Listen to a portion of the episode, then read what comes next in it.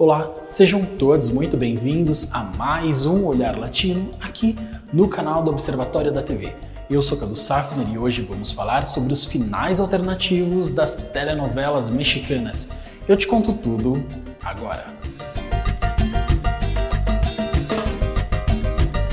Mas antes de começarmos o nosso bate-papo de hoje, eu quero pedir para que você se inscreva aqui no canal do Observatório da TV, deixa o seu comentário, o seu like e ativa o sininho porque você ativando o sininho, você vai ficar por dentro sobre quando tivermos um vídeo novo feito especialmente para você. A novela Salve-se Quem Puder concluiu o seu ciclo na grade da Globo, gerando grande expectativa com o público, muito por causa dos finais alternativos que foram gravados. E hoje, neste Olhar Latino, eu vou levar para vocês as novelas mexicanas que tiveram finais alternativos gravados também, alguns levados ao ar em alguma oportunidades e outras que ficaram só na história mesmo e ninguém viu. Começamos então então por Teresa, este clássico produzido pela rede mexicana Televisa no ano de 2010, que tem como produtor executivo José Alberto Castro, mais conhecido como El Guerro, e que traz como protagonistas Angelique Boyer e Sebastian Rulli. Essa novela teve três finais gravados um oficial, transmitido pela Televisa, e o, os outros dois alternativos. Um deles foi transmitido pelo SBT na reprise do ano de 2018 e fez um grande sucesso. Vamos então ao primeiro final alternativo de Teresa, que foi o seguinte: tudo acontece quando o Arthur, personagem do Sebastian Hulli, chega na casa da Teresa e a encontra no chão, abraçada com o urso dela, e nesse momento ela tá chorando muito, chorando compulsivamente, né? Quando ela o vê, ela agarra os pés dele, começa a chorar e pede perdão. O, o, Arthur então pega ela, levanta ela, diz que a perdoa e que a ama, os dois se beijam e o fim é este. E o outro final alternativo de Teresa é o assassinato da personagem.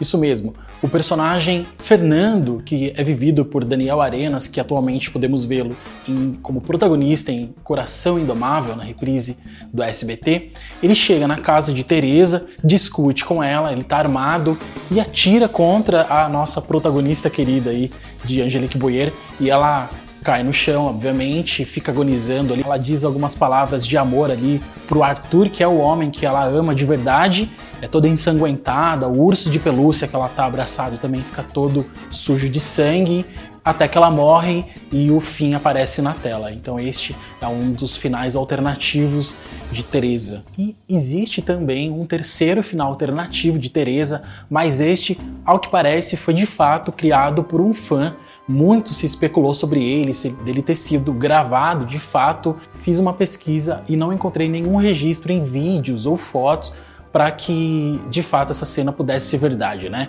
No caso, diz que ela começa uma nova vida como secretária, disposta a conquistar o novo chefe, a fim de tentar alcançar o nível que um dia ela já teve antes, mas acabou perdendo. E agora falamos de O que a Vida Me Roubou, a novela que traz Angelique Boyer e Sebastian Rulli dividindo os créditos novamente. Essa novela, resumidamente, ela conta a história da, do embate de dois homens pelo amor de uma mulher que no caso é a Montserrat, personagem de Angelique Boyer. E O Que a Vida Me Roubou, que foi produzida pela Televisa em 2013, é, como eu disse, tem dois finais alternativos. No capítulo final, dá-se a entender que ou os dois personagens morreram ou um deles morreu numa explosão, né? O José Luiz e o Alessandro, personagem do Sebastian Rulli com o Luiz Roberto Guzmán. Então, isso só vai ser descoberto depois quando a Montserrat entra na igreja e encontra o caixão lá, né? Tá acontecendo o velório e um dos dois está ali dentro do caixão. Só que isso só vai ser esclarecido quem morreu de fato quando a personagem da Montserrat sai da igreja e dá a mão pro Alessandro, deixando claro então que quem morreu foi o José Luiz. E o segundo final alternativo de O que a Vida Me Roubou mostra a morte dos dois personagens, dos dois protagonistas masculinos, o José Luiz e o Alessandro, né?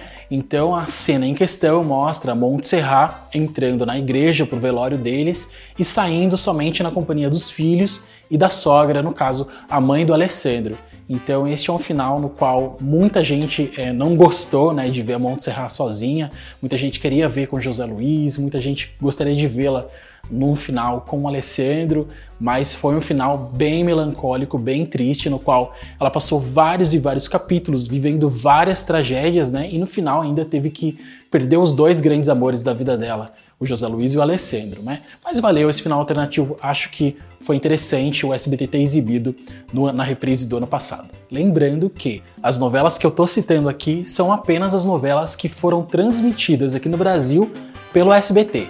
Porém, você pode citar aqui nos nossos comentários, fazer o seu ranking, montar o seu ranking com quais novelas que tiveram finais alternativos você se lembra, né? Então vamos lá, agora falamos de Meu Coração é Teu, uma novela foi transmitida por aqui em 2014 e reprisada no ano de 2020. E essa novela fez sucesso tanto lá no México quanto aqui no Brasil e trouxe Jorge Salinas Silvia Navarro e Mayrin Villanueva nos papéis principais. No caso, a Mayrin Villanueva interpretou a Isabela, uma vilã, né?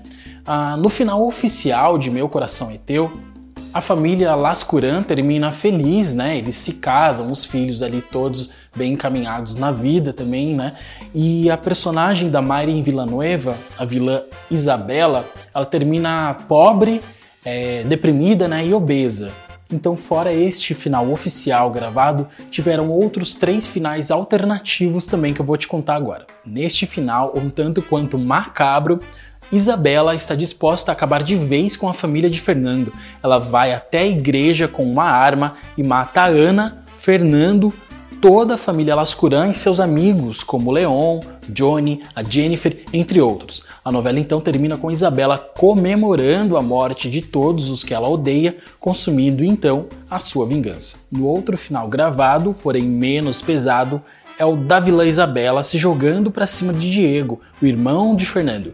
Eles fazem juras de amor e Diego diz que levará ela até o fim do mundo. Ela, é claro, comemora muito feliz. O terceiro e último final alternativo gravado refere-se ao personagem Nando. Durante o casamento religioso de Ana e Fernando, as duas ex-namoradas de Nando, Edith e Helena, chegam até ele e contam a grande novidade Ambas estão grávidas. Edith ainda afirma que sabe que Nando se encarregará de assumir os seus filhos, já que ele é um rapaz muito bem educado. As duas o parabenizam e depois começam a rir, afirmando que isso foi para que Nando não brinque mais com elas. E Nando, então, se dá conta de que a notícia foi uma piada. Outra novela que traz finais alternativos é A Gata, produzida pela Televisa em 2014 e que traz Daniel Arenas e Maite Perrone nos papéis centrais. No final oficial, sabemos que Paulo e Esmeralda renovam os votos de casamento e os vilões dessa trama acabam pagando por seus crimes. Um vai preso, o outro vai parar num asilo, mas no final alternativo, Natalie Nartlux faz a gente viajar para um outro universo. Disponibilizado pela Televisa exclusivamente via internet,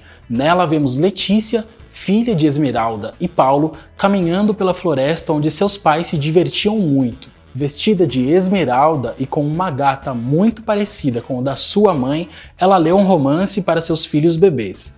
Este romance é a história de amor de Paulo e Esmeralda. Depois disso, ela se afasta e vai descendo um caminho longo, deixando o livro aberto em cima de uma pedra. Então, o que aconteceu há mais de 30 anos entre Paulo e Esmeralda é lido pela filha deles aos netos. Mas e aí? Paulo e Esmeralda morreram neste final alternativo? Isso fica subentendido através da cabeça de cada um dos telespectadores. Resumindo, essa é uma, uma edição, umas cenas completamente desnecessárias de uma trama que já era muito ruim e que não contribuiu para nada na história. E Rubi, a novela da Family Fatale, produzida no ano de 2004 pela rede mexicana Televisa, também tem final alternativo. No final original, Rubi passa por maus bocados e sente na pele toda a ruindade que aprontou com os outros.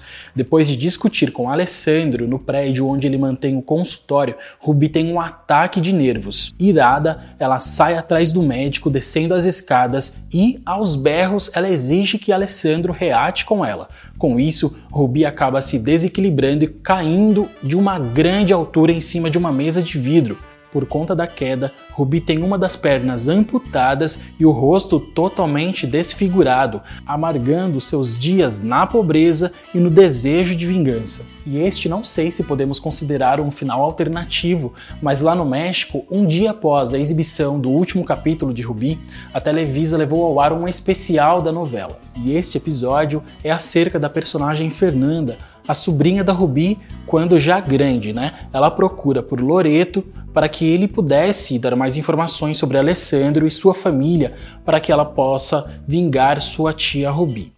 Essa então foi a nossa breve lista e se você tem novelas com finais alternativos que eu não citei aqui, deixe nos comentários. Aproveita e se inscreva aqui no canal do Observatório da TV, deixa o seu like e ativa o sininho, porque você ativando o sininho, você vai ficar por dentro sobre quando tivermos um vídeo novo feito especialmente para você. Até a próxima!